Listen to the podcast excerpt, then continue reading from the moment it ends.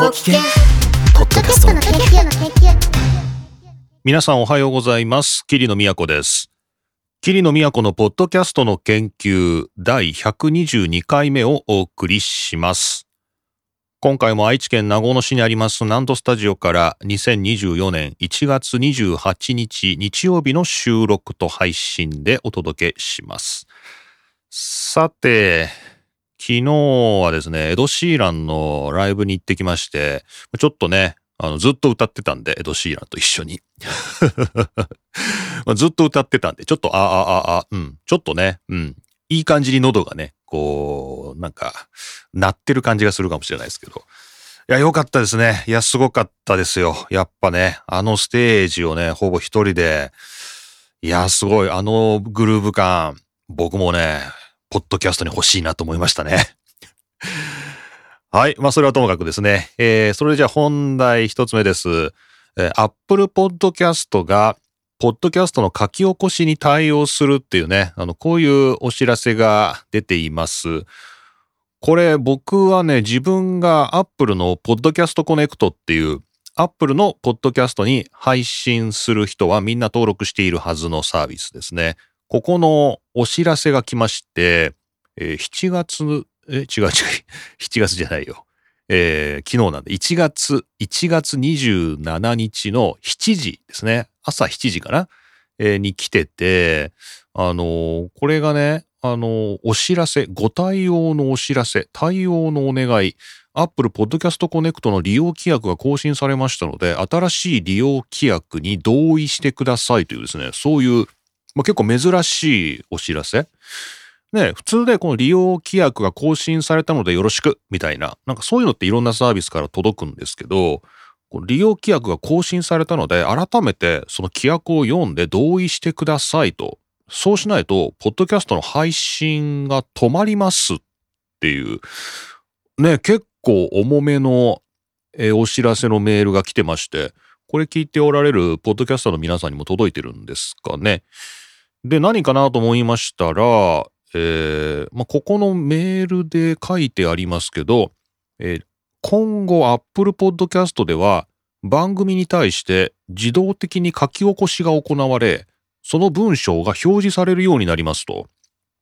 そういうこと書いてありまして、あ、ついに Apple もね、やるのかと。遅いぐらいかもしれないですけど、Apple も自動の書き起こしとその書き起こしの提供を始めるということですね。で、えー自分で用意した書き起こしの文章を提供しても構わないと書いてありますので、これは何ですかね？あの、データで埋め込めばいいんですかね？あの、リンクをね、あの、書き起こしのね、トランスクリプト。まあ一応対応が始まるということですね。で、これだけだとちょっとよくわからなかったので、えー、Apple のですね、サイトを見てみますと、えーこちらリンクを貼っておきます。Apple Podcast における書き起こしというですね、サポートページがありまして、ここでえー iOS17.4 から書き起こしに対応すると。で、これ画面を見る限りでは、ここにね、あのスクリーンショットが貼ってあるんですけど、こう、エピソードの進行とともにカラオケみたいに、あの、文字の色が変わってくっていう。まあ、我々ね、あの、リッスンっていうあのサービスをよくここでご紹介してますよね。えー、近藤さんが作ってるやつですけど、なんかあれに近いというか、あの、テキストを追いかけながら、ポッドキャストを聞くことができる。で、おそらくこれができるんであれば、このテキストをね、クリックっていうかタップしたらそこにオーディオも飛んでいくのかなっていうですね、それぐらいのことを期待しちゃいますけど、えーまだこれちょっとね、画面しかわからないので、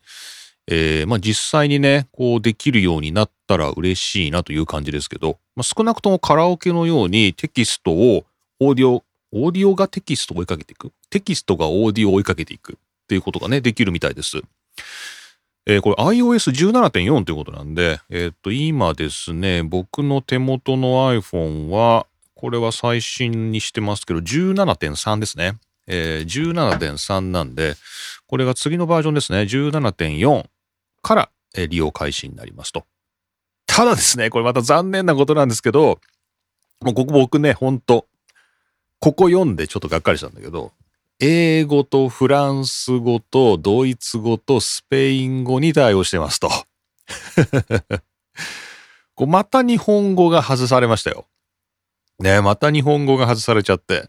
でもまあ英語のでも、でも英語のポッドキャストは聞くんで、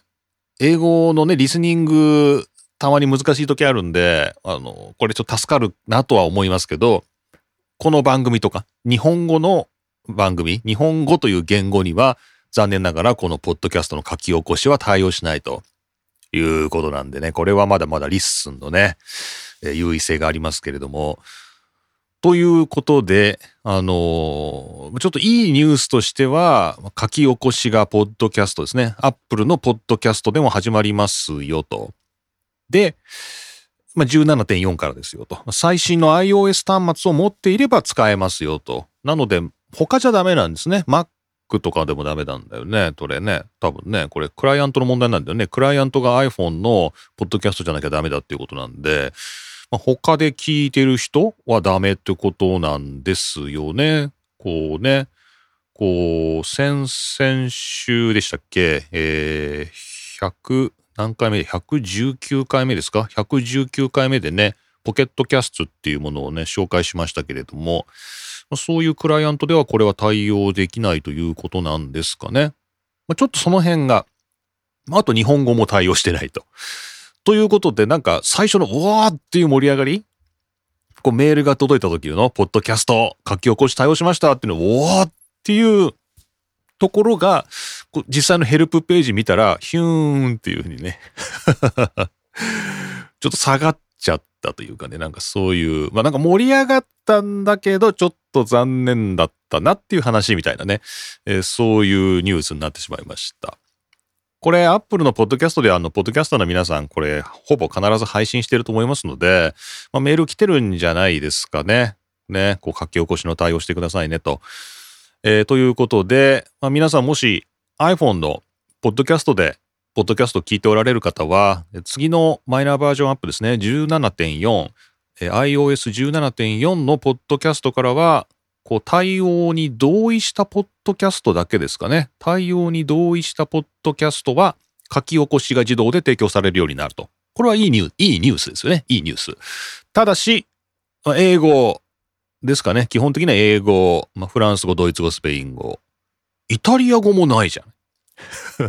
僕の勉強している言語が入ってこない。イタリア語入ってこない。日本語もない。うん。残念。というね、ことでした。はい。というわけで、えーお話ししましたのが、Apple Podcast における書き起こしというのが iOS17.4 から始まるよと。ただし、日本語は対応しない。えーかつ、最新の iPhone ですね。iOS17.4 に、えーアップデートしたもののみが、どうも、えーこれを見ることができるということになるようです。いや、しかしね、あのーまあ、ここからちょっと余談ですけれども、昨日あのエド・シーランのライブに行ったという話をしたんですけど、このエド・シーランってすごいあの曲と曲の間に必ず喋るんですね。なんかね、あの、バラーってね、すごい MC してくれるんですけど、まあ、ナチュラルスピードで話すというか、かなり早口なんで、あのーまあ、一体ね、あの、会場はあのドームでしたけど、こう、この何何万人も入ってるのかな何万人といるのかな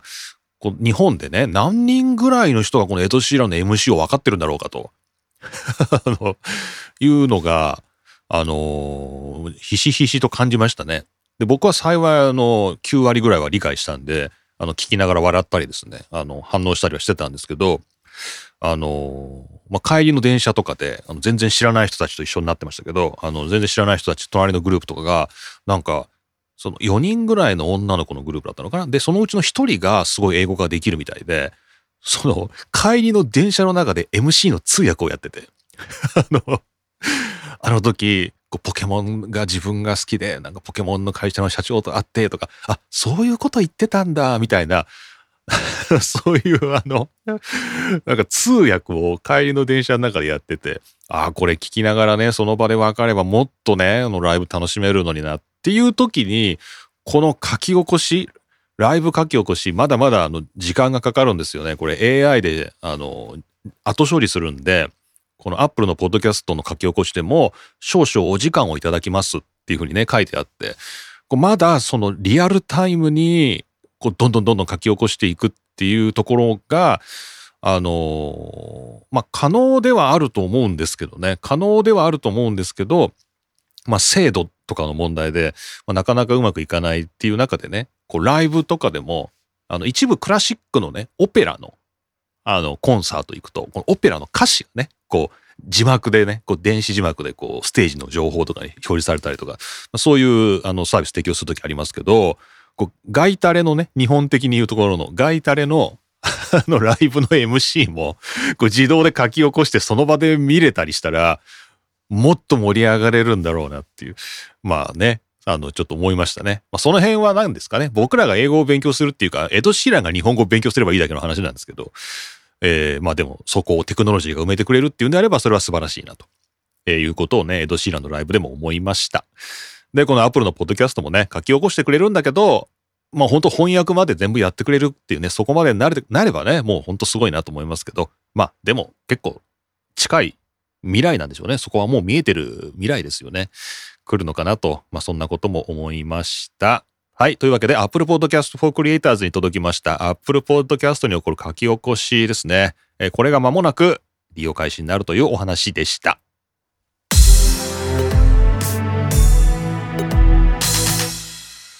さて、こちら久しぶりですけども、広告ですね。ポッドキャストに対する広告の話で、ちょっとね、去年の末の話なんですけど、拾ってたニュースがありますのでご紹介します。えーこちら、オーディオスタートアドネットワーク参加番組が350を超える、ポッドキャスト広告市場の本格的な拡大に向けて、広告代理店との関係強化へという、まあ、ニュースというか、プレスリリースですかね。こちら、ロボスタという、まあ、このサービスを提供している会社のブログですね。こちらに2023年12月19日に掲載されていました。えーこのロボットスタート、ロボスタさんというところが運営しているオーディオスタートというですね、これが日本最大級の、最大級ね、最大ではないですね、最大級の。関係ないけど使いやすいんだよね、この最大級とかね。最大とは確認は取れてないんですけども結構大きいですよっていう意味ですね。日本最大級のアドネットワーク、まあつまり広告をま出す、そういうネットワーク、そこにま番組350が参加したということをきっかけに、まあ今後広告代理店の募集を強化していきますよみたいな、なんかそういう話なんですけど、まあこの中で面白い点が2つあって、えーポッドキャスト広告っていうのが今最も成長率が高い広告市場ですよ。かっこアメリカって書いてあって、まあ、これはあの、この番組でも常々お話ししてますけども、アメリカでポッドキャスト広告っていうのがすごく伸びてて、まあ、広告がたくさん入るっていうのはメディアとして勢いがあるという意味なので、まあ、これがまだ衰えてないと。まあ、ポッドキャストバブルみたいなものが弾けたとは言われているものの、まだまだ広告、アメリカでポッドキャスト広告が伸びてますよっていうね、そういう話を、まあ、ここでも踏まえてまして、まあ、ここ数年最も成長率が高いアメリカで、えー高い広告市場ですよと。で、まあ、この先も、まあ、約2倍の市場となるのではないかっていうですね、まあ、そういう見通し。これね、確かにね、あの、他のニュースで見たんだけど、どこで見たんだっけな？えー今後ね、あの、ポッドキャストが、あ、これか、ちょっと、あの、別のニュース飛びますけれども、えーニュースキャストのですね、グローバルインフォメーションで、ポッドキャストの世界市場2024から2028っていうですね、あのーそういう記事が別のところでね、あったんですけど、これがですね、ポッドキャスト市場は、えー2023年から28年にかけて、えー29%で成長すると。えつまり現在の市場規模から、まあ、3割ぐらい成長するってことなんですかね。というですね、あの、そういう見込みを示しているっていうね、なんかそういうあの記事。まあこれ残念ながら、このレポートを読むためにはお金を払わなければいけないということでですね、えー中身は読めなかったので、単にここ5年ですね。この5年で、あの、ポッドキャスト市場っていうのが世界的には3割伸びるだろうということですね。成長率3割というのがあったなということを今思い出しましたが。はい。で、まあそれちょっとまた今のオーディオスタートさんのあの記事に戻りますけれども、で、えっ、ー、と、今後3年間で2倍の市場になるんではないかと。で、その中で、えー、ポッドキャスト広告っていうものに興味を持って、えー、この会社はですね、ポッドキャストに広告を出すということを始めていますよ、ということなんですよね。で、まあいろいろな、あの、広告お待ちしてますよという話なんですけど、ここで面白いのが、この、ここであの、挿入するオーディオ広告っていうのが、AI なんですね。こう AI で読み上げるっていう、その音声合成っていうんですかね。音声合成。生成 AI って言っていいのかな？音音声合成。音声の合成で、あのー、広告を作って、それを挿入するっていうのを、が売りみたいですね、ここの。で、このサンプルがね、ここに置いてあるんですよ。まあ、皆さんもし興味あったらこのリンク先でですね、えー、オーディオスタートさんの音声合成サンプルっていうのがありますので、まあ、ちょっとこれ聞いていただきたいんですけど、あのね、結構なんていうのかな、これサンプルだから頑張ってるとは思うんだけど、あの、音声合成と言って、まずね、声質としてはいかにもこれは音声合成の声だなっていう、あ音声合成でよく聞く声だなっていう、なんかそういう声色の男女と、まあ、思われる、まあ、性別はないんですけど、まあ、男女と思われる声のやり取りが、まあ、収録されてて、で、まあ、そこまではまあ、まあまあって感じなんですけど、結構ね、感情っていうんですか、感情っていうものを表現するような音声になっている。うん。なんかこう軽口を叩くとか、ちょっとこう、なんか受けを狙うっていうか、笑うとかですね。なんかそういう感情表現を込めた音声合成になってて、もうこれは緻密にプログラミングしないとこういうふうにはならないんじゃないかなってね、僕も音声合成のアプリ使ってて思うんですけど、まあ、可能なんですよね。感情を乗っけるっていうことは可能なんですよ。あの、今僕が使ってる、えー、音声合成のね、あのアプリでも、こう感情、悲しくとかですね、怒りを込めてとかですね、いろいろとこう、あの、感情を乗せて、あの、合成することはできるんで、まあまあできるんですけど、この結構動的に、あの、変わってて、これを手動でやらないのかな？手動でやるの？みたいな。手動で、こう中の人がやってくれんの？それとも自動でやんの？みたいな。ちょっとそこが面白かったですよね。で、この番組的にちょっとやらしいツッコミですけど、ポッドキャスト広告ね、ポッドキャストの合間に挿入される広告っていうので、この消費者のエンゲージメントが高いのは、ポッドキャスター自らが読む広告だっていう。これはあのアメリカのニュースをここでも何ね、ずっとお伝えしながらお話ししてきたことですけど、こう唐突にあのラジオのコマーシャルみたいに、こう急にアナウンスが入るっていうよりは、ポッドキャスターが自然にこのまま、あの、その声でね、あの、ネイティブ広告っていうんですかね。こう、読み上げる。これがいいんだっていうことなんだけど、まあ、果たしてこの音声合成で、まあ確かに感情も乗っかるんですよね、最近の音声合成。乗っかるけど、まあこれ果たしてどれぐらいの効果が見込まれるのかっていうね。これちょっと疑問っていうね、こと思いましたけど、でもまあ面白いなと。あの、こういうものがね、あの、こういうサービスが増えてくるっていうのは、ポッドキャスト業界がね、盛り上がってるっていうことなんで、ちょっとぜひ頑張ってほしいなということでご紹介しました。ね、こう皆さんもどうですかね？いきなりね、こう番組の途中で、まあいいですよね。なんか、あの、まあ、トイレタイムっていうのはちょっとあれですけど、まあ、あ今は聞かなくていい時間なんだみたいになるもんね。この、いきなり、なんかね、あの、別の人が読み上げる広告、いかにも広告みたいのが入ると、ね、急に、あここは聞かなくていいんだみたいな感じになるしね。こう、ポッドキャスターが読み上げる広告であっても、僕が今こうやって普段話している声色でこのままやってくれれば別ですけど、急にかしこまって、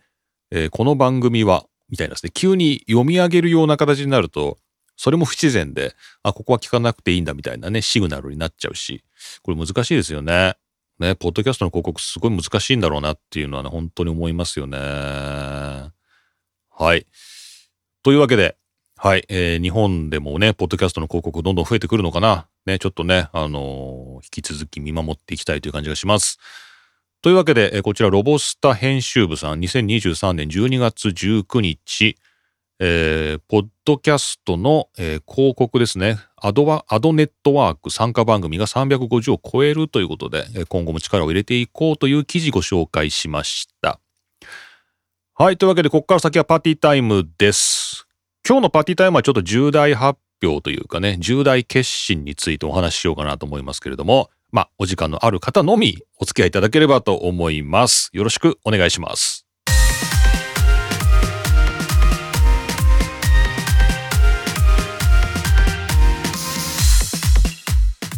はい。というわけでパーティータイムですね。えー、まあほんと昨日のエド・シーランのね、熱気も冷めやらぬ中という感じではあるんですけど、まあそれはともかくなんですが、こちらのブログですかね、ポッドキャストムーブメントですね。英語です。ポッドキャストムーブメントの、えー Time to Quit Your Podcast っていうですね、えーあなたのポッドキャストのやめ時っていうですね、そういう記事が、えー出てまして、これがいつなのかな？ちょい前の記事なんですけど、まあ、ずっと、あのーまあ、面白いなと思いながら読んでたんですけど、これのね、中で、まあ、やめるって話じゃないんですけど、このポッドキャストが今日で最終回ですとか、そういう話じゃないんですけど、この Time to quit your podcast ってですね、あなたのポッドキャストをやめるときっていうね、そういう話で、えーこの1年、ポッドキャストのダウンロード数が急降下していませんか、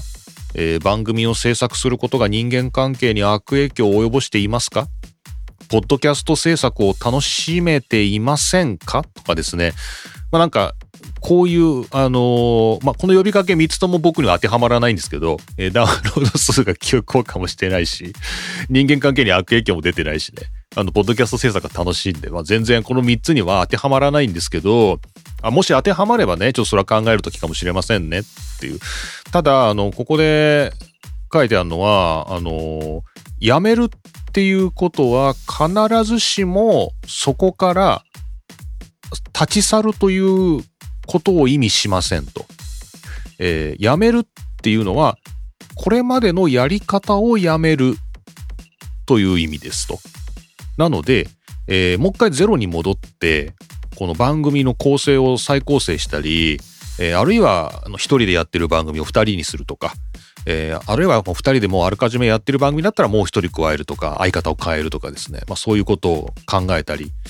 えーまあマーケティングでね、あの、ママネタイズしてるんであれば、その計画をもう一回ゼロから作り直すとか、あと番組のブランドを変更する、つまり番組名を変えるとか、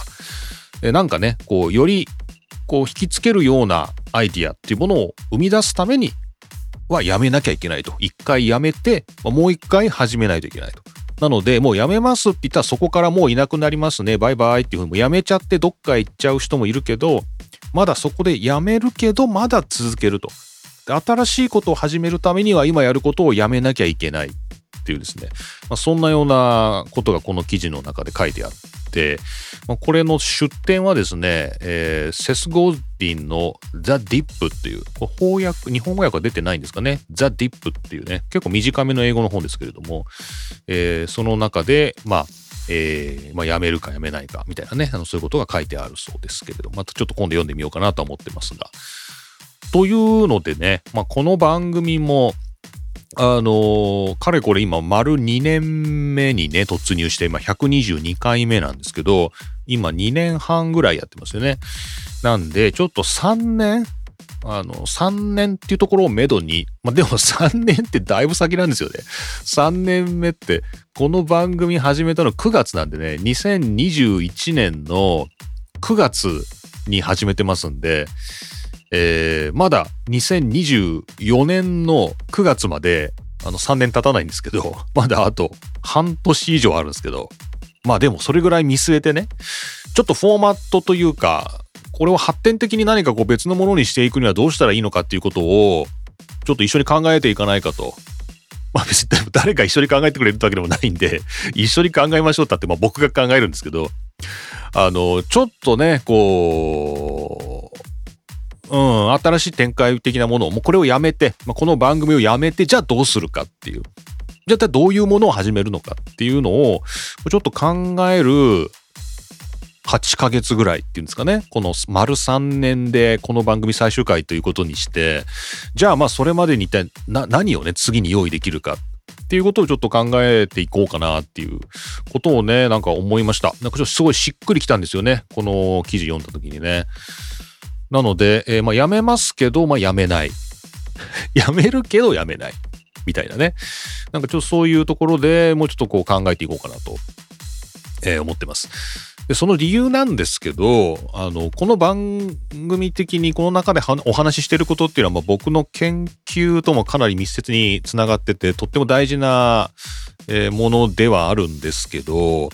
やっぱりね、こう、なんていうのかな、こう、リスナーベースがあんま広がらないんですよね。こう、全然まあ別に今ね、あの、何百人という方が聞いていただいている、まあダウンロードしていただいてるっていうんであれば、まあそれはそれで全然構わないんですけど、まあ、もうちょっとね、こうなんか、うまく、こう広がるようなね、何かネタがないかなっていうね、ことで、まあ、ポッドキャスト、まあ、音声メディア、